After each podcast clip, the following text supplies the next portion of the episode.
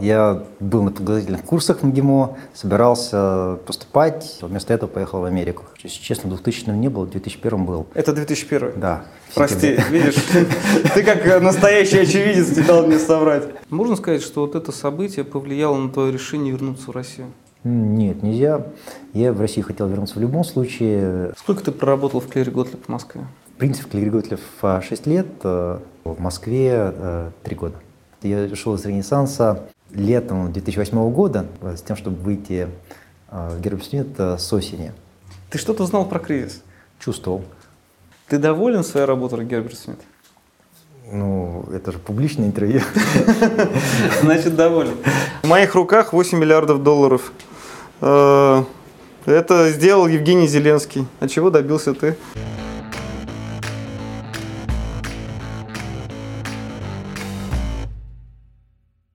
Евгений Зеленский, партнер юридической фирмы Герберт Смит СНГ, глава практик прямых инвестиций и рынков капитала в России. До 2008 года Евгений возглавлял юридический отдел группы «Ренессанс Капитал». Между 1998 и 2004 годами работал в Нью-Йоркском и московском офисах фирмы Клири Готлиб, Стин и Гамильтон. Имеет степень доктора юриспруденции Университета Нотр-Дам, США является членом Ассоциации адвокатов штата Нью-Йорк и Американской ассоциации адвокатов. Рекомендован одним из лучших юристов ведущими рейтингами.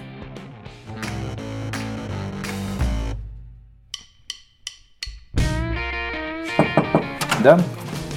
Евгений Николаевич. Здравствуйте. Добрый вечер. Мы за интервью. Ходите. Отлично. Евгений, традиционный вопрос. А когда ты впервые задумался о том, чтобы стать юристом? Помнишь? Помню. Давно. Если на самом деле, то а, хотел пойти в МГИМО, поскольку рядом с домом было, и сначала международные отношения. Угу. Потом мне скажешь, поскольку отец иностранец, шанс в тебя на международные отношения поступить э, приближается к нулю, время еще советское было, угу. поэтому попробуй что-нибудь другое. Институт выбора менять не хотелось, поэтому подумал о международном праве. Туда было проще поступить. То есть, исходя из того, что ты рассказал, я понял, что ты жил в Москве, и ты коренной москвич. Правда. Э, Каюсь. Да, ну это сейчас, может, даже это преимущество. А, и отец у тебя был поданным какого государства? Алжира. Алжира. А, здорово. Э, а ты не, не знаю, вот здорово или нет. Ну, ну наверное, наверное, все равно склалось. Доступ э, к каким-то заграничным э, моментам в советское время. У отца был. Да, это ценилось. Ну, то есть в МГИМО ты документы подавал? В МГИМО не, не подал. Я был на подготовительных курсах в МГИМО, собирался поступать, готовился, даже язык английский выучил, думал, что выучил. Вместо этого поехал в Америку. Как раз туда поступать надо было. Это какой год был? 91 а, то есть была какая-то специальная программа обмена? Да, обмена, наверное, если не самый первый год, то один из первых годов он существовал. Еще из Советского Союза можно было поехать за границу, поучиться, ну, в данном случае в Америке, жить в американской семье, учиться в американской школе. И для меня выглядело как хорошая возможность э, еще лучше подучить язык, вернуться и поступить в МГИМО. И почему ты не вернулся? Ох, я, конечно, вернулся, но не сразу. А я уехал в Штаты за три дня до путча в августе угу. 91-го. И э, думал еще на тот момент, если получится, э, поступить в Америке, учиться на юриста.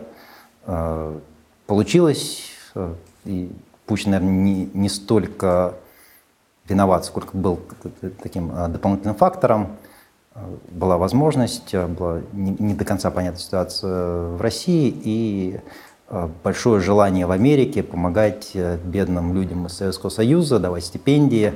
Потом карты сложились, и я поступил в американский университет после этого на хорошую стипендию. А какой университет ты поступил? А, это был университет Ивансвилля на юге Индианы. Угу. И, э, к сожалению, в Америке нельзя сразу стать юристом. Э, после угу. школы ты не можешь учиться на юристе, нужно получить э, бакалавра в, в принципе в любой сфере, хоть в математике, хоть в биологии, хоть в литературе, хоть в медицине, ну не в медицине, а там, как, как, каком-нибудь при медицинском виде деятельности, а потом поступать в юридическую школу, где еще три года учиться. И у тебя было базовое какое образование? Бакалавр. у меня их было много. У меня был бакалавр искусств э, во французском языке и э, международных отношениях угу. с специализациями в истории и философии и бакалавр политических наук, политология. Угу. А, и потом, в каком году ты уже поступил э, учиться на юриста? В 96-м. А, ну, ты э, собирался поступать на юриста именно еще в 91 году, или же в 96-м ты окончательно принял решение? Нет, в 91-м хотел, даже чуть пораньше, э, не, поступив, не поступая в России, поехал в Америке, получил второй школьный диплом, угу. потом два университетских диплома, и потом уже один, единственный, самый важный, юридический. А это какой был университет? Нотр-Дам. Это тоже в Индиане, но угу. на самом севере штата. А, расскажи, пожалуйста, вот как тебе было, э, ну, не буду спрашивать, э, тяжело было учиться, не тяжело. Вот э, как ты считаешь, чем образование, которое ты получил в Штатах, отличалось от того, которое ты мог бы получить в России?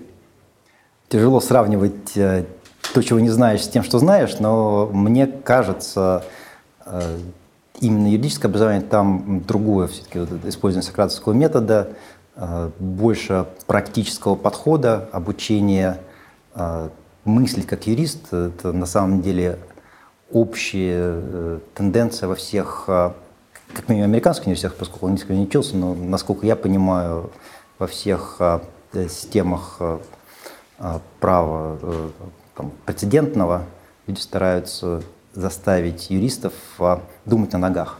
То есть тебе это нужно не только в суде, но и обсуждение там, документов, договоров и всего остального. Потому что там подход по принципам, а не по конкретным а, знаниям. У, у нас, насколько я понимаю, все, все-таки другое из того, что я наблюдаю. Молодые юристы, которые к нам приходят, и а, общий подход а, к решению а, вопросов проблем.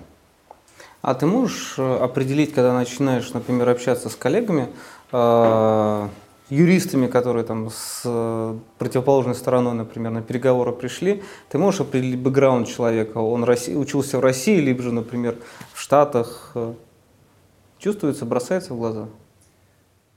Ну, сейчас очень много юристов, которые там и там учились, угу. а, а вообще поначалу, э, конечно, разница была большая, и при этом сейчас э, какой-то багаж, бэкграунд, так называемый, сглаживается, но несколько, там, лет 10 назад э, очень сильно чувствовалось, э, если у человека опыт э, даже работы в международной фирме, уж тем более западное образование, в дополнение к российскому, или же человек только учился здесь и крутился, варился только в среде других людей, которые занимались тем же самым. А когда ты учился в начале 90-х годов, а, Тебе мешало то, что ты э, учишься с советским, ну уже там с новым, с российским паспортом? Были какие-то косые взгляды, либо же все было по-другому? Ну, взглядов точно не было. Америка действительно э, страна иммигрантов, а там очень много людей из разных стран, э, которые, а, э, учатся вместе с тобой одновременно, будучи иностранцами, и, э, б, у которых родители иностранцы, которые уже там второе, третье поколение Америки. Очень даже много американцев, которые поколением живут в Штатах, там пятое, десятое, седьмое поколение, все равно идентифицируются какими-то группами этническими, там итальянские, ирландские, не, не, немецкие корни.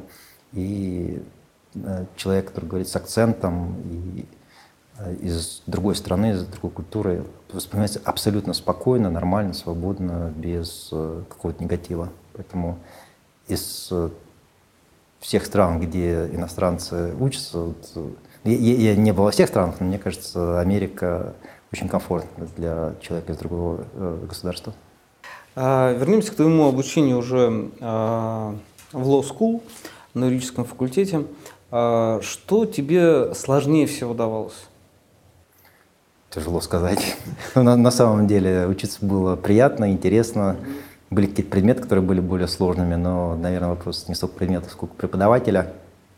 Ну, например, несколько вот преподавателей, которые у тебя вызывали трепет.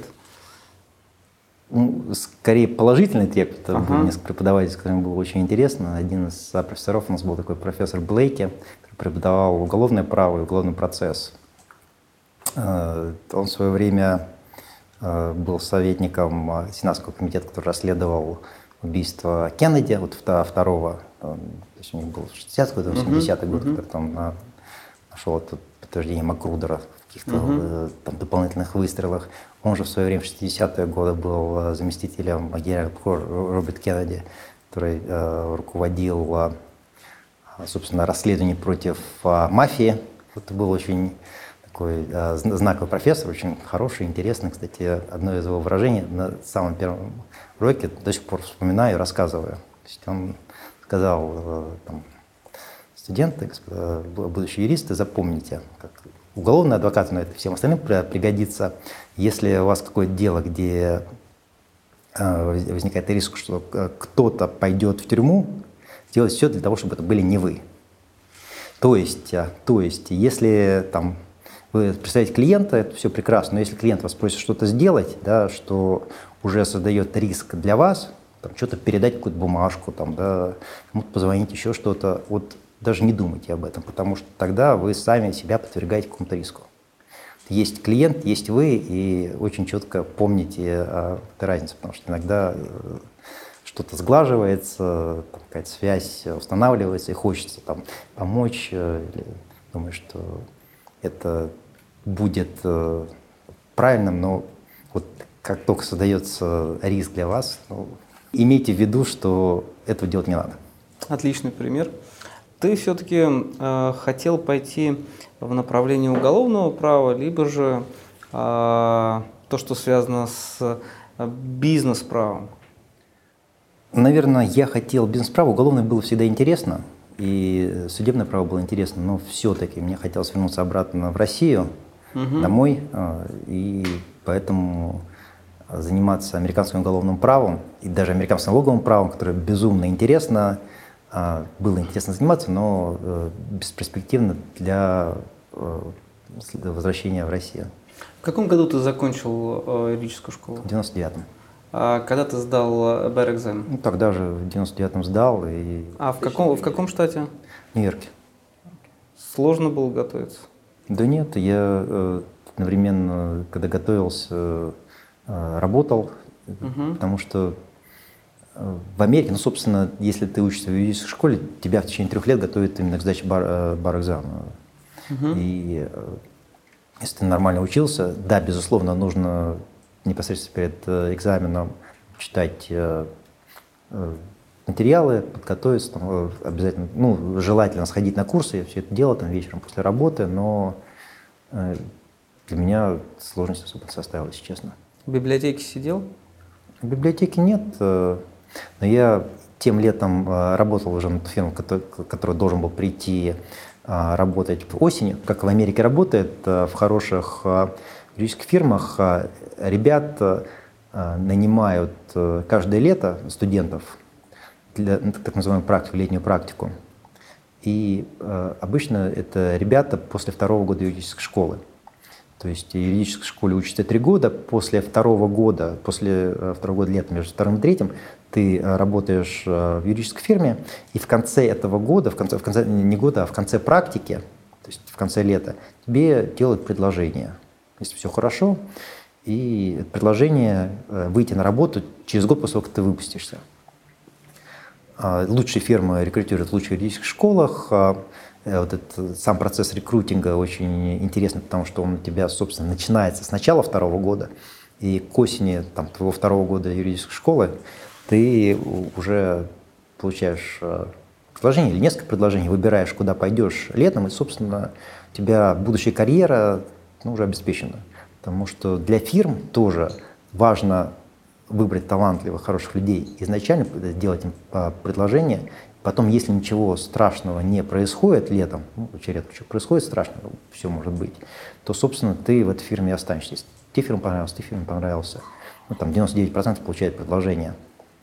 Поэтому на самом деле в юридической школе в Америке твои результаты первого года являются определяющими для твоей будущей карьеры. Ну, очень часто, да, потому что там, интервью в начале второго года базируется на том, попал ты на Review, там, на журнал или нет. На Review попадает а, только там, примерно 10 лучших процентов из а, ТВ выпуска. То есть Review в качестве автора? Да, Review – это тот журнал, есть разные журналы на юридических uh-huh. факультетах, но Review считается журнал для отличников, ну, по сути, uh-huh. там, да, хотя а, в него, в него попадают э, по результатам твоих результатов первого года, тебя приглашают на него. Некоторые люди могут э, а, написать какие-то статьи, кого-то могут пригласить по результатам статьи, но 90% людей на Review, то есть от тех 10%, которые туда попали, это люди, которые э, как бы грейдинг, то есть попали туда по результатам оценок за первый год. И там лучшие юридические фирмы смотрят только на лучшие юридические школы, и в этих лучших юридических школах Конечно, они не могут дискриминировать, они интервьюируют всех, но на обратное интервью второй раз приехать уже в фирму поговорить там приглашают ну, там, в основном людей только с law review.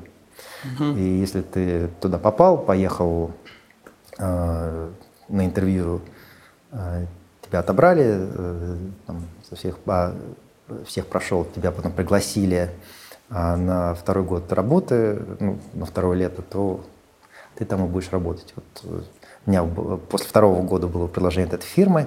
Я э, после этого э, летом, э, после выпуска, поехал туда же, потому что нужно было готовиться к бар-экзамену, нужно было его сдавать в Нью-Йорке. Денег, естественно, не было, как у студента, а юридическая фирма не только тебя приглашает на практику летнюю или вот на второй лет нет, тоже, так сказать, ну хочешь, там, можешь поработать как юрист, который уже с осени будет работать mm-hmm. full time. А, платят практикантам те же деньги, которые платят юристам первого года. То есть там, да, для студента, который не получает ничего, ну, у меня стипендия была, но очень маленькая там в, Америке, там, получать на тот момент зарплата юриста первого года была около 100 тысяч а, в долларов, долларов в год. Ну, то есть там в неделю где-то по 2 тысячи получаешь. Были вообще сумасшедшие деньги. Были очень большие деньги даже для там, моей американской семьи, с которой угу. я жил в свое время там в Индиане. Соблазнов много появилось? В то время не было соблазна. Расскажи про свое увлечение шахматами. Если можно назвать увлечением. Я с шести лет занимался шахматами в Дворце пионеров и даже учился в школе, которая была при Дворце пионеров, а, спортивная. При этом были в основном а, спортсмены, которые занимались плаванием, прыжками с трамплина, гимнастикой. И для нас специально создали шахматный класс. Я с 7 лет учился в школе, а, где были спортсмены и шахматисты. И э, что ты добился в шахматах? В шахматах, ну, в, кроме того, что я стал мастером спорта, ничего. Но зато я чемпион а, Среднего Запада американского ага. в 92 году и чемпион штата Индианы. Ну ты что? В 94-м, да. А еще в юношеском чемпионате штатов что-то даже выиграл в свое время. Но, насколько я понимаю, э, увлечение шахматами тебе, э, тебя практически спасло от голодной смерти в Штатах. Ну, или помогло э, помочь некоторым американским безработным получить еще меньше денег. Э, да, я когда учился в Штатах, э, поскольку денег было немного, да, подрабатывал шахматами, либо ездил на турниры, угу. где ты платишь э, вступительный взнос, играешь, и если выиграешь, то получаешь э, приз давал уроки и даже во время своей поездки в Луизиану сел играть с человеком, негр, играл в шахматы на деньги. Угу. А я после выпуска из университета, до юридической школы, поехал с мамой и с бабушкой, которые приехали на мой выпускной, в Луизиану. И в Новом Орлеане, выйдя из гостиницы, увидели этого товарища. Сыграли с ним партию, по 5 или по 10 долларов. Я его обыграл, он просил еще. Его опять обыграл. В общем, кончилось тем, что мама с бабушкой, им было жарко, они пошли спать, а я продолжал с ним играть. И когда они вышли через пару часов, у негра больше денег не было, но он все равно просил продолжить, ему было интересно. сколько ты выиграл тогда? Доллар 200. Ну, здорово. Хороший, хорошая альтернатива дневному сну. Мне неудобно было. Я ему говорю, давай просто так, даже. Нет, нет, нет, я на деньги играю. Ну, все заплатил. Скажи, вот э, есть такая, такой миф у нас, что э, американские общества студентов это некие такие э, близкие к тоталитарным сектам организации. Вот расскажи правду про не, них. Ну, врут мне, они действительно есть, и fraternities, sororities. Есть хейзинг, но да, в разных, наверное, организациях по-разному, но это все-таки не так жестко-жестоко. Есть, конечно, и ужасные случаи, о которых читаешь в газетах, но как минимум там, где я учился, ничего страшного не происходило. А зато они знамениты тем, что устраивают у себя э, в домах э, очень хорошие вечеринки и встречи. Это Greek Life, так называемый, mm-hmm. да, для, э, поскольку они все с греческими буквами называются, то есть mm-hmm. это называется гре, гре, греки, там, mm-hmm. греческие Альфа, организации. Альфа-бет. Там, а ты был членом как раз такой организации? Я был, а, а, есть разные, есть профессиональные, то есть PyFLDEP, mm-hmm. PyDelta, это да, для э, будущих юристов, при, uh-huh. прилот так называемый, но это не то, где ты живешь вместе uh-huh. и этим занимаешься. Я был в Sigma Alpha Epsilon, это uh-huh. то, где э, есть свой дом, но я uh-huh. просто в, не, не жил в доме с ребятами, я uh-huh. жил отдельно, ну не, не отдельно в, в дорме. Ну, угу. туда, естественно, к братьям приходил, мы общались, тогда Валя устраивали вечеринки. Тайное общество. Да. Ну, когда-то исторически, может, это начиналось как тайное общество, но там, да, есть свои тайные знаки, но смысл не в этом. Это действительно какая-то гру- группа друзей, поддержки, там, с кем ты общаешься, поддерживаешь отношения дальше. Ну, в общем, как всегда, что было не скучно на вечеринках. Ну, да. А, скажи, пожалуйста, а, насколько я помню, когда ты только начинал свою работу в качестве юриста, ты приехал в Москву, и было пара смешных случаев, в том числе с ныне а, такими серьезными юристами. Можешь рассказать? Я тебе, по-моему, рассказывал историю про... А... Про пиццу. Про пиццу, да. 98 год. А а, я в 1998 году приехал, э, будучи стажером, летним стажером в Клири Готлеб в Нью-Йорке, а, приехал на 4 недели в московский офис. Это было очень горячее время, потому что Клири Готлеб на тот момент а, представлял Российскую Федерацию. Это было незадолго перед кризисом 98 года. Как раз на то, и Российская Федерация брала а, миллиардные кредиты у АМФ, брала кредиты у а, японцев, а, Минфин или кого-то из банков, выпускала облигации, это все было вот в течение этих нескольких недель, вела суды с той же самой ногой, на тот момент небезызвестной, одновременно с этим шло IPO МТС, которое произошло потом через два года, но на тот момент оно на самом деле уже готовилось, была подача в комиссию по ценным бумагам Соединенных Штатов, было IPO ГУМа, которое так и не произошло, а было IPO НТВ, которое на тот момент уже существовало, но то тоже никуда не дошло. Были облигации Юнексим банка на тот момент, который потом э, во что-то другое перешел. Э, были разговоры про, да, первые разговоры про слияние ЮКСа и Сибнефти. Э, ЮКСи на тот момент собирались создавать. ЮКСИ. ЮКСИ, да. Он потом э, опять возобновился э, через несколько лет, в 2002 mm-hmm. году, но это была самая первая итерация. Там, а, в общем, а, много всего было, и это все было в очень сжатые сроки. По федерации у товарищей отдельные встречи проходили на ежедневной основе, при том в офисе Клире. Тогда мы сидели, они сидели на Цветном а, бульваре, там, где потом Клиффорд долго сидел, это здание, здание Янковское. Места было не так много, все жутко заняты, и э, была традиция в Клире, что заказывали пиццу. А, заказали пиццу, привезли, поскольку все работают поздно, а, как привезли коробки, люди разошлись, взяли, взяли там себе кусочки пиццы, сидим, едим. В это время открывается... А, а и то, что федерации, э, ну, вот те встречи, которые э, по э, Российской Федерации, по Евробандам, угу. э, за закрытой двери им тоже отнесли пиццу. Сидим, едим. Вдруг Открывается дверь на кухню, вбегает Мурат Акуев, э, известный партнер Киллери Готлеб, с абсолютно безумными глазами. Кто съел пиццу Федерации? Не понимаю, что дело. Опять, кто съел пиццу Федерации? А что такое? Общем, оказалось, что а, пиццу э, уже не помню с чем, а, э, то ли э, с, с, с ананасами и ветчиной, то ли еще с чем-то. А, всегда заказывает на тот момент главный переговорщик а, по, от Минфина по внешним займам Михаил Касьянов. Угу. И именно Тогда министр там, финансов, по-моему. Он, по-моему, еще не был министром да? финансов, а может уже был, но, по-моему, еще нет. Понятно. По-моему, Шохин еще был министр Ну, финансов, то есть, ну, он был главным переговорщиком в тот момент. И э, именно эту пиццу там, да, мы сидим едим, а коробка, коробка, которую туда несли, там такой пиццы не было.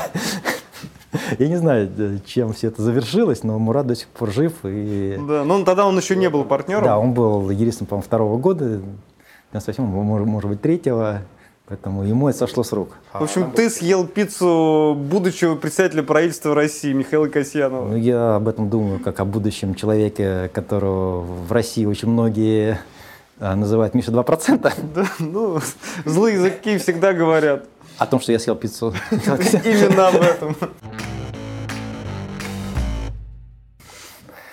А расскажи, пожалуйста, ты говорил про интервью.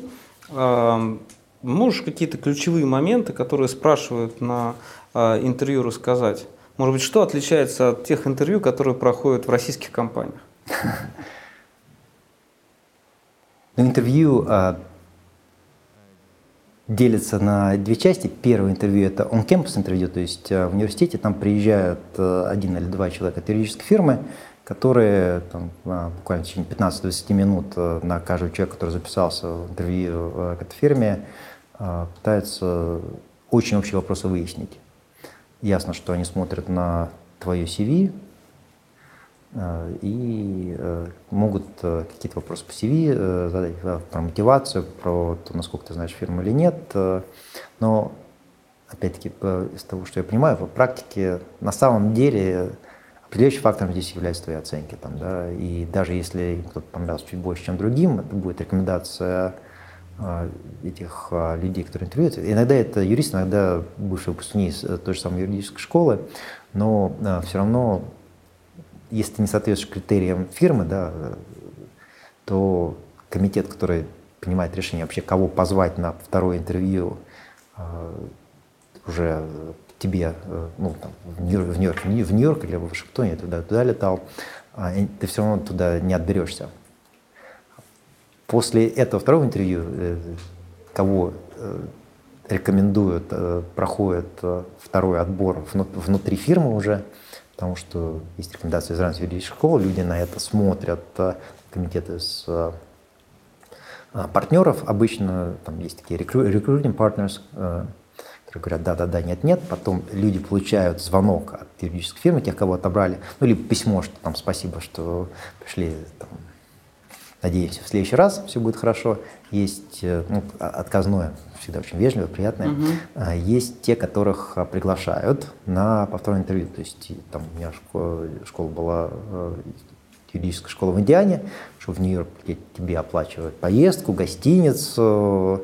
Если ты в несколько фирм едешь, иногда э, на эти даты они могут между собой согласовать и поделить расходы за один раз. Часто просто сам едешь, э, и по приезде уже идет там, интервью 6 или 7 с обязательным ланчем где-то в середине. То есть у тебя э, интервью идет уже и с юристами, притом разных уровней, э, и с партнерами. И молодые юристы тебя отведут еще на ланч. Вопросы самые разные обо всем. И э, люди хотят э, просто понять, что ты себе представляешь. Э, там, кто-то, может, на твоем языке говорит, кто-то, там, э, если ты говоришь на других языках, кто-то на других языках поговорит. А, пытаясь понять твою мотивацию, твои знания, в принципе, интересный человек или нет. Э, э, вопросы из э, самых разных э, сфер жизни, от литературы до поэзии, до а, политики. Там, а, по праву, кстати, очень мало задают вопросов. Есть уже предположение, что если ты попал на интервью из хорошей юридической школы, то вот, с правом у тебя все нормально. То есть нужно А узнать. может, конечно, это и не так. Я знаю, что мы в Москве, когда нанимаем, мы с ребятами, кон- конечно, обо всем говорим в том числе, но есть еще у нас, как минимум, э, в нашей фирме тесты, есть ребята, которые именно по, э, ну, вот, э, ребя- ребята, юристы, которые интервьюируют, могут погонять именно по праву, задать вопросы. Вот, в американских школах редко. Если ты писал какую-то статью там, для того же самого law review, или что-то э, тебе интересно, ты сам можешь об этом рассказывать, или если там, э, ты был э, помощником судьи где-то, может быть, между первым годом и вторым, или в какой-то фирме работал, сам можешь что-то рассказать или можешь выяснить на этот разговор. Но целенаправленно тебе вопросы вот по чисто правовым аспектам редко задают. Хорошо. И вот ты работал в юридической фирме в Нью-Йорке. А, где, в каком районе на Манхэттене? А, Манхэттене, потому что почти все ну, угу. крупные международные фирмы на Манхэттене. Я работал а, а, в даунтауне, то есть угу. там, где Уолл-стрит, ниже. Э, расскажи, пожалуйста, насколько я знаю, в 2000 году ты был свидетелем вот этого ужасного события, когда Э, самолеты врезались в башню Всемирного торгового центра? Слушайте, если честно, 2000 не было, в 2001 был. Это 2001? Да. Прости, видишь, ты как настоящий очевидец не дал мне соврать. Да, на самом деле э, наш офис, э, ну, моей фирмы Клири Готлиб, был через дорогу от башен-близнецов, и я жил через мост, через Брукский мост в Бруклине. То есть там одна остановка на метро, или можно было пешком пройти. А, поэтому тем утром, а, кстати, был первый день а, в садике, в еврейском садике, кстати, да? моего, моего сына. Мы э, жена была ребенка в сад, я там проснулся, завтракал, включил телевизор и показывает э, последствия первого самолета, mm-hmm. летевшего в одну из башен пока не было понятно вообще, э, случайность это или не случайность, потому что э, второй еще не врезался. Первое э, столкновение особо никто не снимал, не видел, поэтому не ясно было, что случилось. И пока смотрел, уже показывают, второй самолет приезжает. Э, это, это уже снимали, это было видно, угу. что это целенаправленно, рядом теракт. Я, кстати, звонил на работу, вроде как недалеко, звоню, спрашиваю, спросить, приходить, не приходить. Никто трубку не берет. Их уже эвакуировали угу. сразу после первой, это нормальная процедура. Вроде недалеко, но все равно. То есть там э, Манхэттен быстро эвакуировали, закрыли, но кто-то там э, смотрел. Я решил на работу все-таки не идти.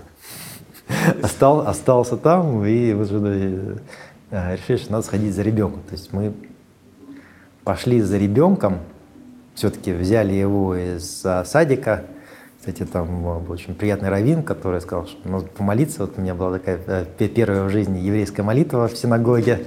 Ну, я человек, в принципе, не религиозный, все-таки угу. христианин, как бы то ни было, но вот, да, помолился. Угу.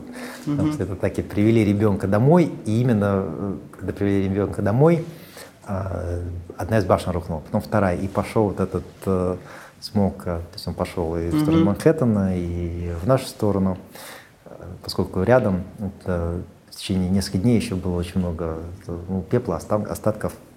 Вот, это вспоминается. И в течение недели самолет не летали. Можно сказать, что вот это событие повлияло на твое решение вернуться в Россию? Нет, нельзя.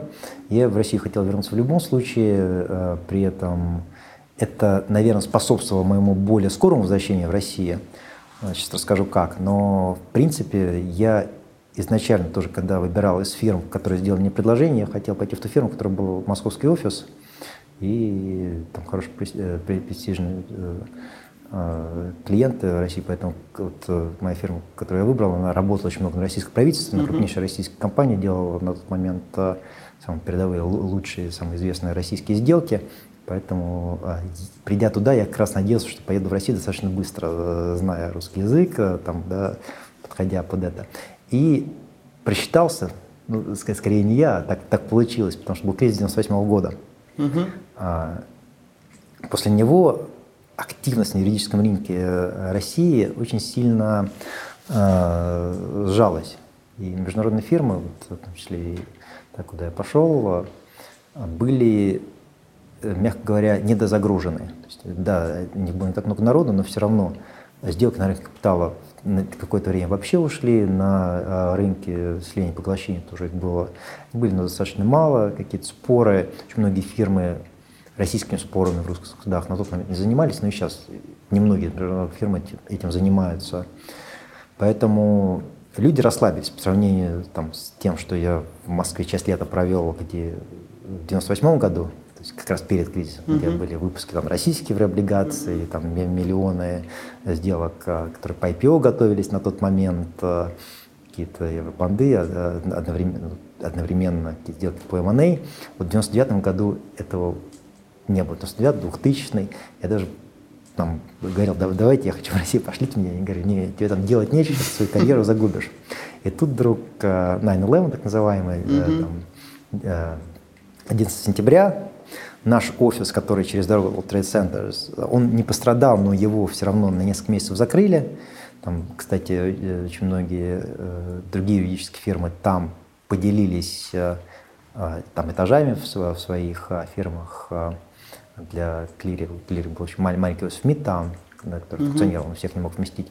И предложили тем юристам, которые хотят поехать за границу, в иностранные офисы это делать. А у меня в то время все-таки готовились документы на Англию, потому что нужно было разрешение на работу получить, угу. и э, не были готовы. Поэтому я говорю, давайте я в России. даже не я сказал, а мне позвонили из московского офиса, угу. говорят, тут давно хотел, тут у нас есть возможность. Э, было смешно, потому что я э, за пару месяцев до этого говорил, давайте не в Англию, а в Россию. Мне говорят, нет, нет, вот нам в Бельгии нужны юристы твоего профиля, давай туда, в Бельгию. В Бельгию я не хотел по нескольким причинам. Там и налоги повыше, и работа все-таки была больше. И жизнь поскучнее. Ну, может быть, да, тоже. А, какое-то совместное предприятие там нужно было делать, M&A, но не такое интересное, как мне казалось. Э, Лондон все-таки был более интересен, а тут э, звонят в Москву, говорят, может, все-таки сюда, и я, естественно, с двумя руками за эту возможность схватился. При этом говорил с тем партнером, который за месяц до этого сказал, давай в Бельгию. Очень обиделся, что я все-таки сказал, в Бельгию не хочу, хочу в Лондон. Тут э, рассказал, он говорит, слушай, ну это ты на, э, 9 сентября организовал, чтобы в Москву поехать. В общем, между Бельгией и Лондоном ты выбрал Москву. Москву. Выбрал Москву потом на время. На время, пока не будут готовы документы по Англии. Тоже было смешно, потому что нужно было а, поехать в Москву а, сразу, а самолет не летали. То есть э, я полетел, собственно, там через неделю открылись э, полеты, и я одним из первых рейсов поехал mm-hmm. в Москву вместе с семьей. Неизвестно было вообще, вернусь я в Америку или не вернусь, и когда, потому что тоже был вроде как в Лондон, поэтому еще успели вещи э, запаковать, отвезти какой-то, на какой-то склад а, в Лондоне, о, не в Лондоне, в Нью-Йорке, и сдать квартиру за это и успели. Mm-hmm. Ну, потому что там хороший район был, хорошая цена. Э, приехал в Москву и остался. То есть и больше ты ни в Лондон, никуда, вся жизнь юридическая связана с Москвой? С сентября 2001 года. Ну, в Лондон, естественно, езжу много, в другие места тоже, но именно на время. Какое отличие э, в московском офисе, пусть и международной юридической фирмы Клири Готлиб, тебе бросилось в глаза? Как это отличалось от нью-йоркского офиса? Ну, разница громадная, потому что э, Нью-Йоркский офис, лондонский офис для большой фирмы – это э, целый мир. То есть это тысячи человек, ну, там, может быть, сотни человек, у тебя огромная программа, у тебя очень узкая специализация. Ну, э, фир, фирмы разнятся, есть совсем узкая, есть э, чуть пошире, но э, все, все равно это не то же самое, как в маленьком офисе. При этом э, очень много э, поддерживающего персонала – и очень много подготовки, тренинга так называемого. То, чего а, в маленьких офисах, а, в принципе, невозможно организовать. Меньше народу, да, есть э, какие-то созвоны, но э, есть поездки, но это все-таки эпизодически. Общаешься с гораздо меньшим количеством людей, и есть свои минусы и плюсы, потому что в маленьком офисе обычно коллектив, все друг друга знают, э, спайка, понятно, кто что делает, каким образом работает. Работаешь с гораздо меньшим количеством людей, это может быть и плюс, и минус э, с точки зрения там, э, нагрузки, э, заданий. Ну, вот, разница, разница колоссальная, громадная. Сколько ты проработал в Клере Готлеб в Москве? В принципе, в Клере Готлеб 6 лет, ну, 5, 5 половиной. Угу. А, был юрист шестого года, когда ушел в Москве, э, три года. Итак, кто зарабатывает больше, партнер международной юридической фирмы или футболист российской премьер-лиги? Слушайте, зависит от того, какой партнер и какой футболист, и какая фирма. Так, ну вот, например. Например, плохой партнер э, в фирме, который зарабатывает не очень много, будет э, получать гораздо хуже хорошего футболиста российской премьер-лиге. И наоборот. А у нас есть хорошие футболисты. Премьер-лиги есть. Да, которые много зарабатывают. Вы смотрите вообще футбол? Очень редко. Да? Времени нет. Ну, допустим, что такие футболисты есть у нас в российской премьер-лиге. Хорошо. Почему россияне так любят Владимира Путина? Это у жены, наверное, надо спросить. А вы относитесь к тем? Я проголосовал вчера, потом за Владимира Путина. Вот, сделали правильный выбор. Хорошо. Самый необычный клиент, который был у вас? Здесь я задумался. Если- Яп- Японский клиент очень Японский тяжелый. клиент это э, сложности были с менталитетом или это был какой-то отдельный представитель Японии, который А, был интересен? Наверное, с менталитетом. В принципе, А общий чем, подход. а в чем была сложность или интересно? Они сложные клиенты с точки зрения удовлетворения их требований. Есть Они очень много хотят, очень много просят, по несколько раз нужно повторять, и потом задается еще раз тот же самый вопрос, э, потом третий и четвертый, и по каждому нужно э, повторяться. А вы И если хоть где-нибудь кому-нибудь, да, повторяете, и да? не обязательно тому же самому, потом другой человек из той же компании задаст вопрос, потом третий. Какие хитрые они, в этом хитрость, да, заключается? Хитрость, сложность, э, при этом это не вредность, это действительно у них э, так построен подход рабо- работы. Мгм. Хорошо, понятно. А, возможно ли дружба между мужчиной и женщиной? Конечно. У вас э, есть подруга? Есть подруги, знакомые, друзья и жены. И жены. Хороший ответ, мне нравится. Спасибо большое. А, Следующий вопрос. Макдональдс или KFC? Если... Макдональдс. Почему? KFC сейчас, сейчас расширяется, мне кажется, горизонт. Много курицы. Слушайте, я бы, я бы тогда уточнить, с точки зрения клиента или... Ну ладно, вы любите Макдональдс, да? Да. Потому что А, бургер больше нравится. бургеры, понятно, чем курица. Ну ладно. И у нас стандартный вопрос. Три вещи в российском праве, которые вы бы изменили. Суды, Так, прокуратуру всех упраздняем, мне кажется. и нотариат. Серьезно, вот так вот Серьезно. прям по самому больному, да, сейчас ударяем? Ну, нотариус, э, мне кажется, никакой положительной функции не играет в праве. Функции в российском Да. праве у нас не несут. Все, спасибо вам большое. Отлично, потрясающе, энергично, весело, забавно. А сейчас мы переходим к основной части. И следующим твоим местом работы было... Ренессанс капитал. То есть э, почему все-таки ты решил э, сменить э, позицию консалтера на инхаус? Ну, в инхаузе, будучи юристом, все равно консалтер, просто не внешний. Ага. А на тот момент э, мне, оставаясь коллегой, нужно было, ну, уже время подходило становиться партнером э, через несколько лет, потому что там партнершип трек 8 лет, э, но э, людей с моим профилем в Clear Gottlieb делают партнерами в Нью-Йорке. То есть у меня вопрос э, был либо ехать обратно в Нью-Йорк на несколько лет, что в принципе был рабочим вариантом. Э, На тот момент основная моя практика была все-таки рынки капитала и там э, американский securities lawyer, ну, специалист по рынку капитала, э, до- должен практиковать в Нью-Йорке, в Вашингтоне перед комиссией там, да, на Нью-Йоркской бирже, все эти дела приводить, э, там, крутиться э, в кругу людей, которые этим занимаются каждый день, по многу.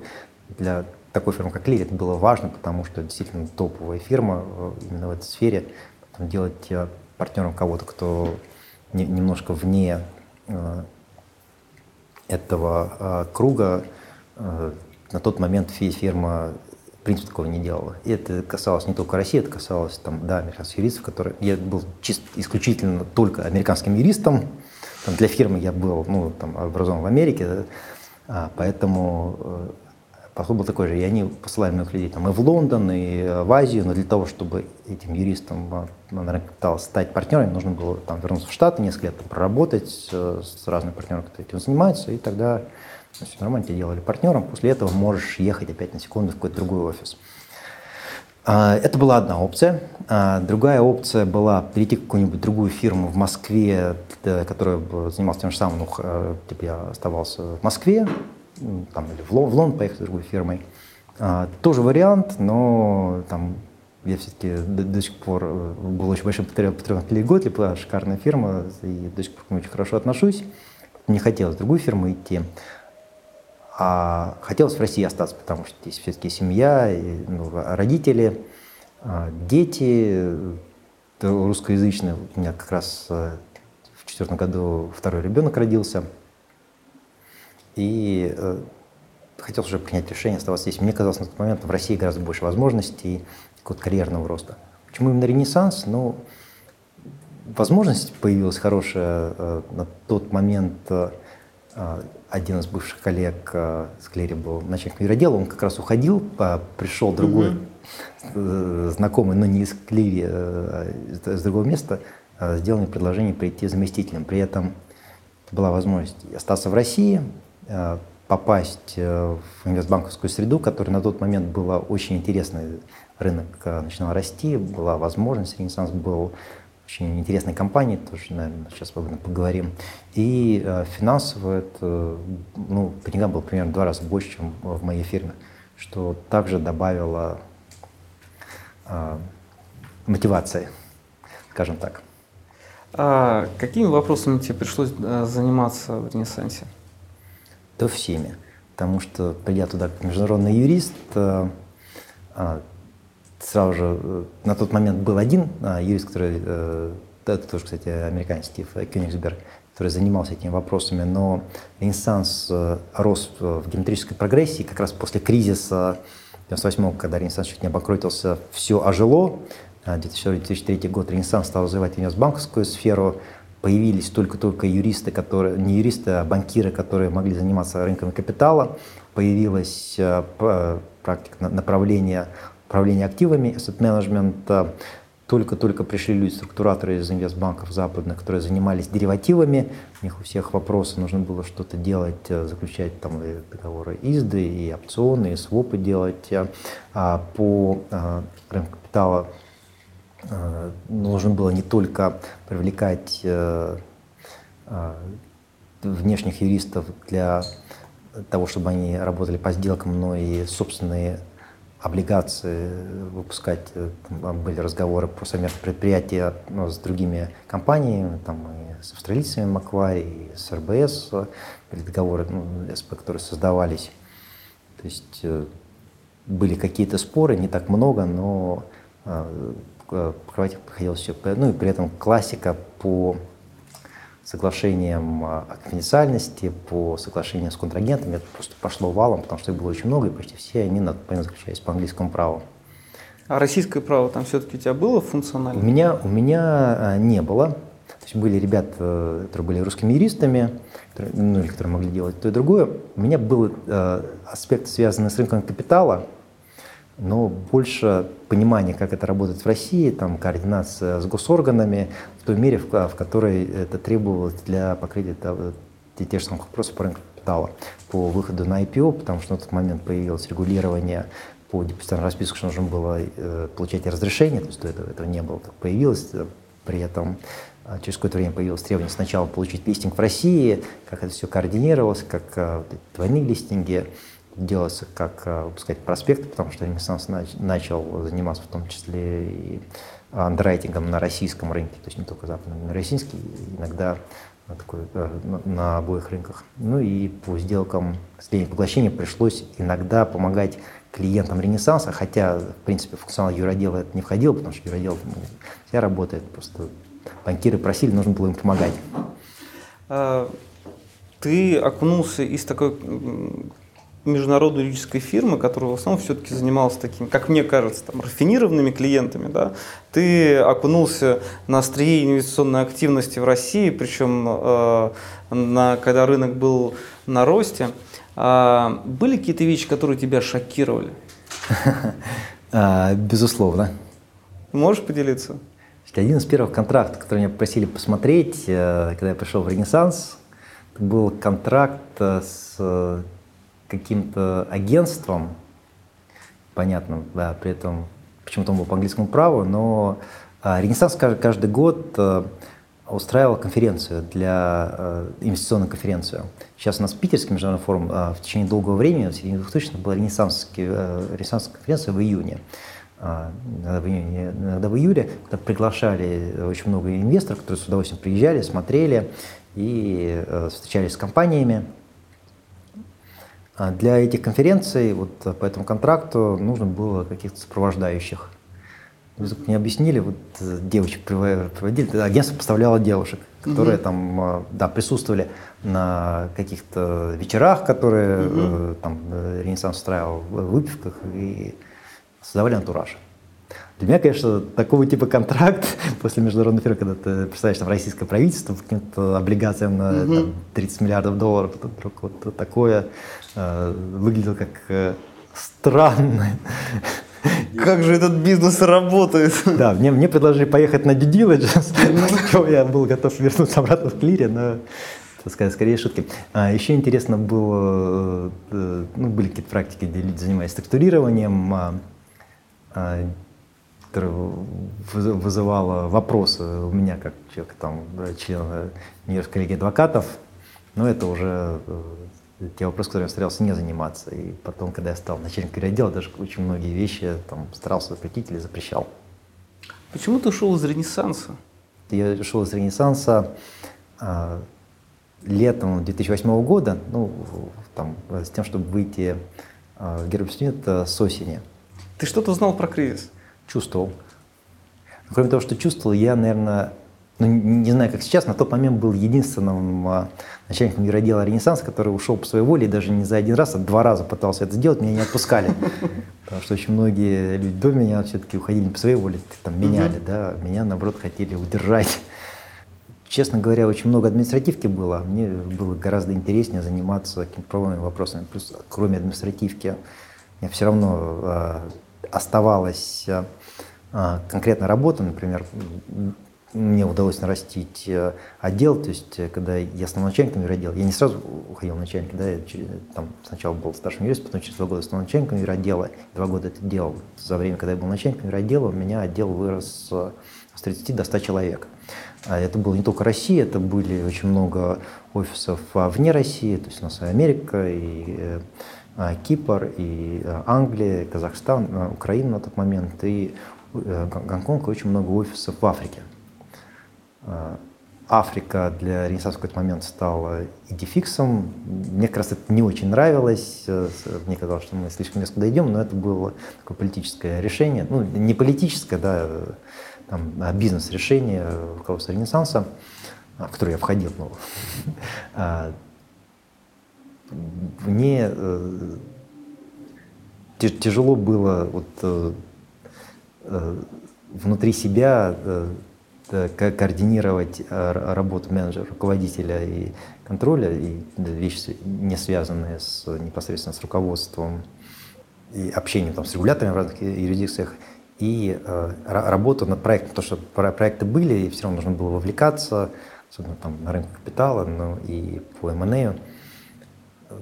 Не хватало времени в сутках и я не чувствовал улучшения качества жизни по сравнению с э, работой в юридической фирме. То есть э, часто люди уходят в инхаус для того, чтобы повысить качество жизни.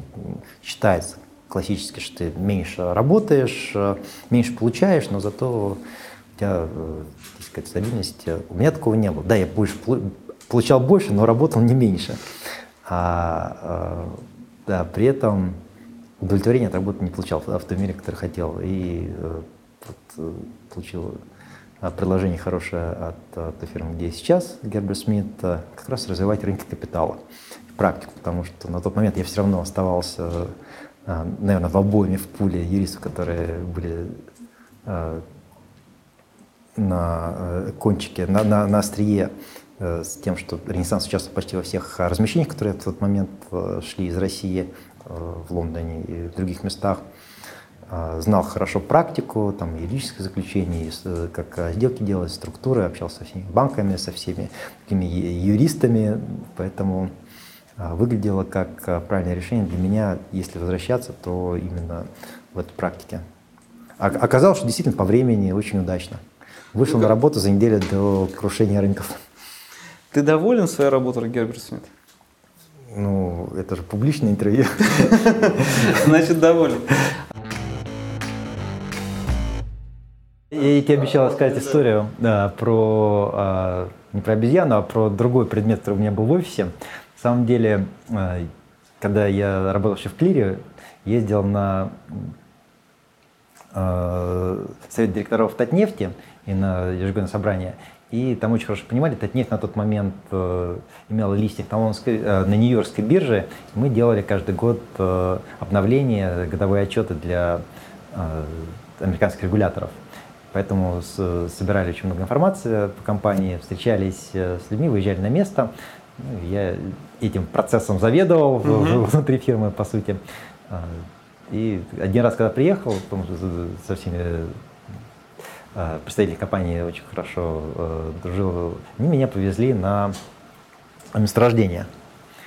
И э, я говорю, слушай, ну дайте хоть нефть немного. Они мне налили нефти прямо из вышки, я помню, что мне понравилось. В пластиковую бутылку? Там умывались нефти, потом налили в пластиковую бутылку, и я ее привез с собой. В самолет пустили, на удивление. И она у меня стояла в течение нескольких лет э, в офисе. Э, реально нефть прямо из-под земли. Было написано «нефть не пить». Когда я уходил в Ренессанс, я ребятам оставил, не знаю, что они с ней сделали. Может, до сих пор где-то стоит. Может быть, на черный день продали ее.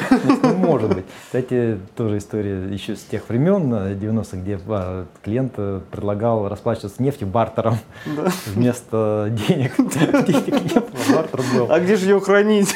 Ну, нет, ну, продать этот там. Ну понятно. Кому же она была нужна тогда? Ну, она сильно упала тогда. Да, да. Хорошо, рассказывай про эту стену. Что здесь э, висит такое витиеватое? Э, Supreme Court – это Верховный суд? Это Верховный суд Нью-Йорка, что на самом ага. деле в Нью-Йорке является судом первой инстанции. Да, а самый высший суд Нью-Йорке это Court of Appeals. Есть еще, э, но это для внутренней а, системы именно в Нью-Йорке, для американской Supreme Court это самый, самый высший суд. В любом случае, это э, подтверждение того, что я квалифицирован в Нью-Йорке. Да, подтверждаю, здесь даже написано Евгений Зеленский.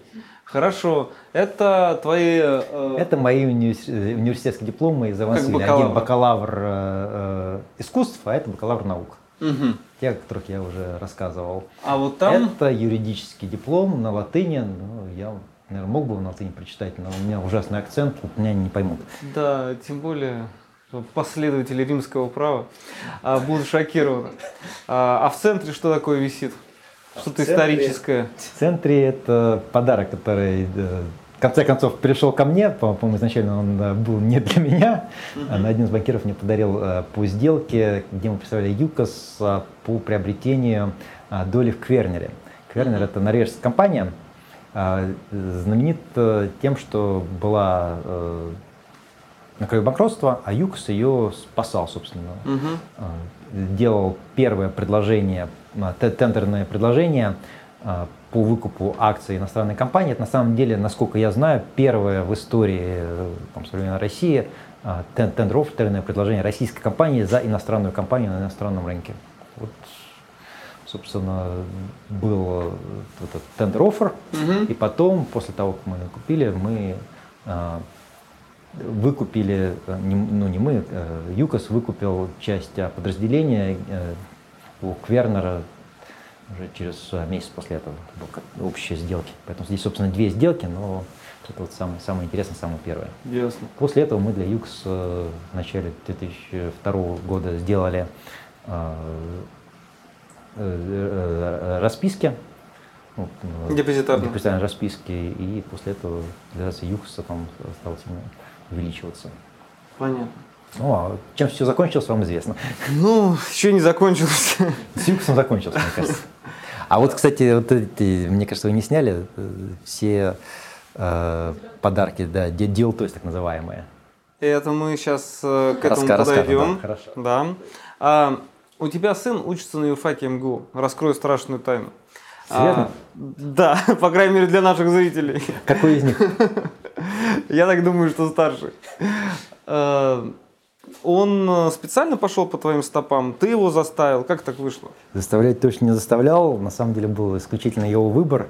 И э, для меня, не могу сказать, что было неприятно, но это было сюрпризом, что он решил стать юристом.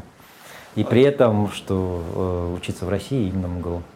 А, ты его как-то профориентируешь, говоришь, на какие предметы налегать, э, какие, может быть, э, стоит э, отложить до лучших времен? А, в этой части, наверное, нет. Сейчас у него все предметы обязательные в любом случае.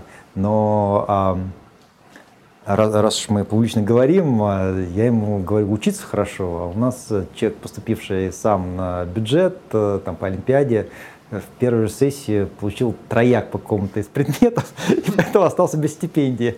Из-за этого я поддерживаю бездельника. А, вот пусть, пусть, пусть все слышат, пусть все видят.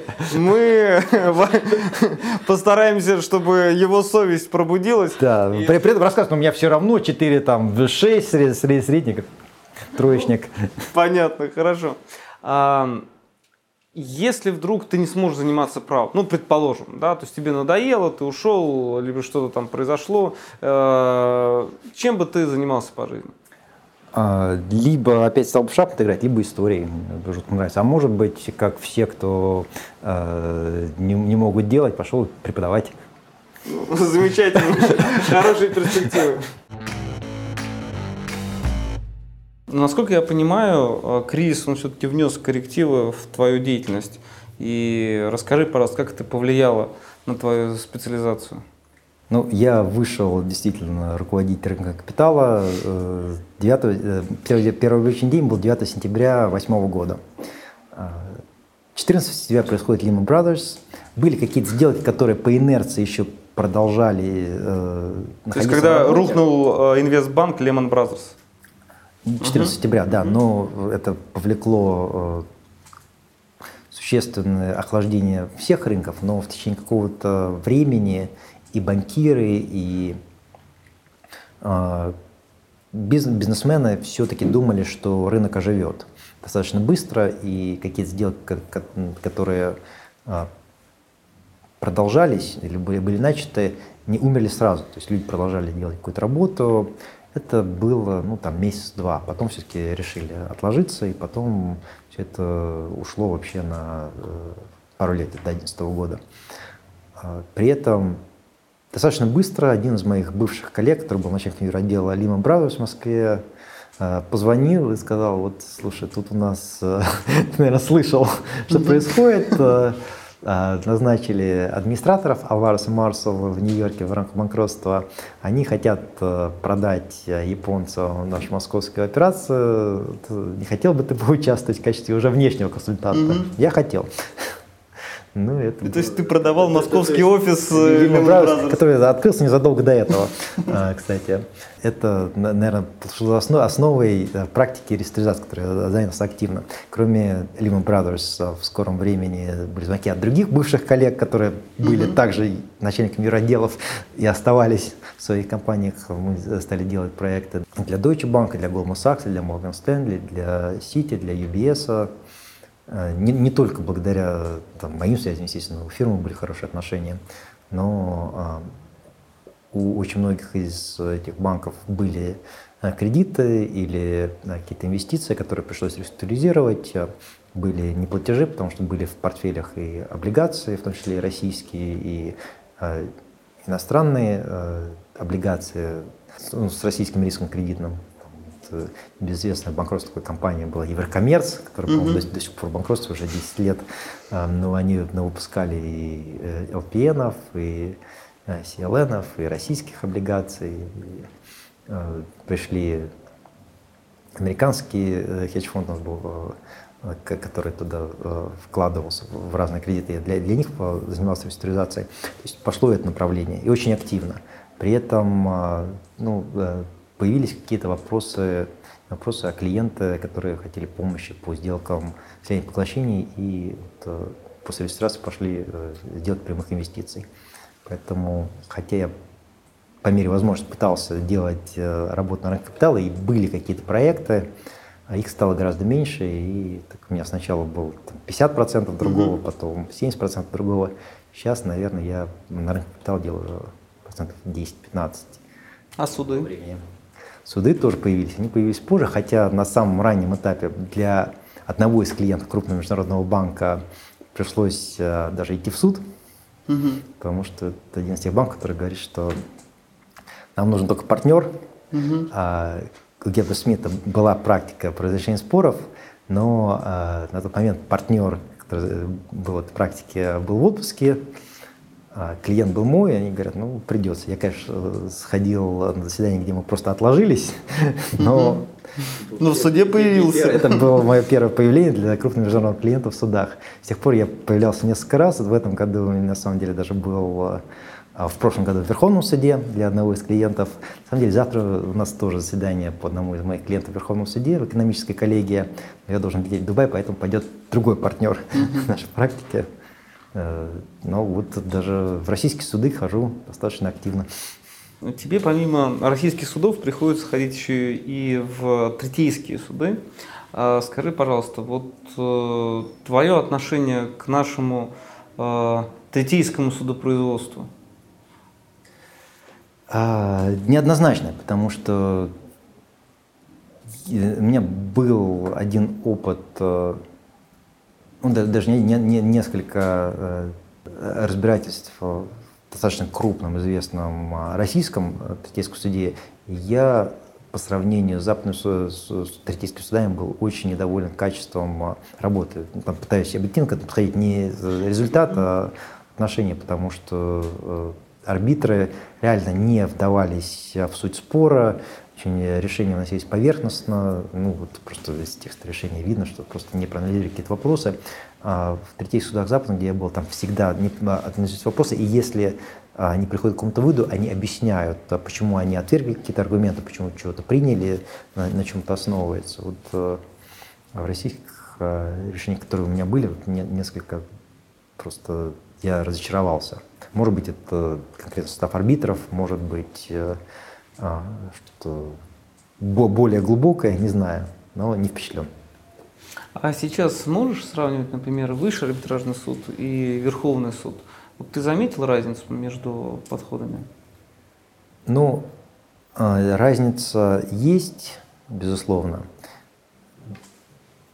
Очень жалко, что арбитраж, высший арбитражный суд э, прекратил существование, потому что, наверное, не только свое мнение выскажем, но и то мнение, которое я слышал от своих коллег, все-таки профессионализм а, в высшем арбитражном суде был гораздо э, выше, чем иногда э, видно в решениях Верховного суда. Опять-таки, есть классные специалисты в Верховном суде, очень хорошие коллеги, очень хорошие а, судьи.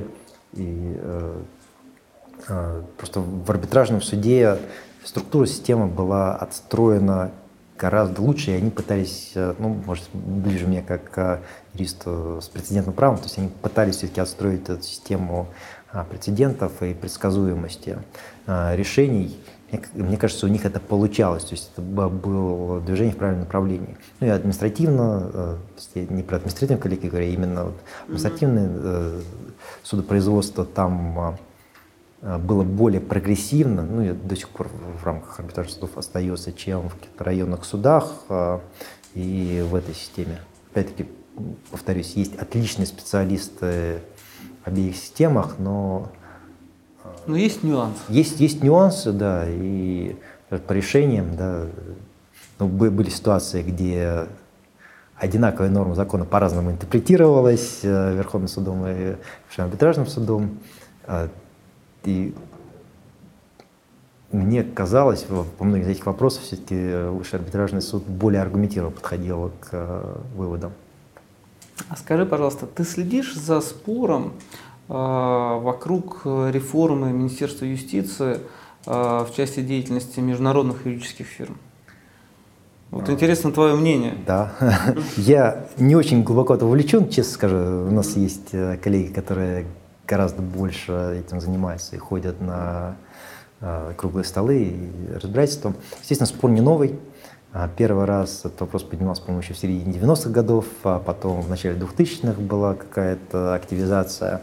А в следующий раз, я помню, после кризиса 2008 года вопрос тоже поднимался, когда появились ну, более сильные рульфы, и еще рынок стал сжиматься.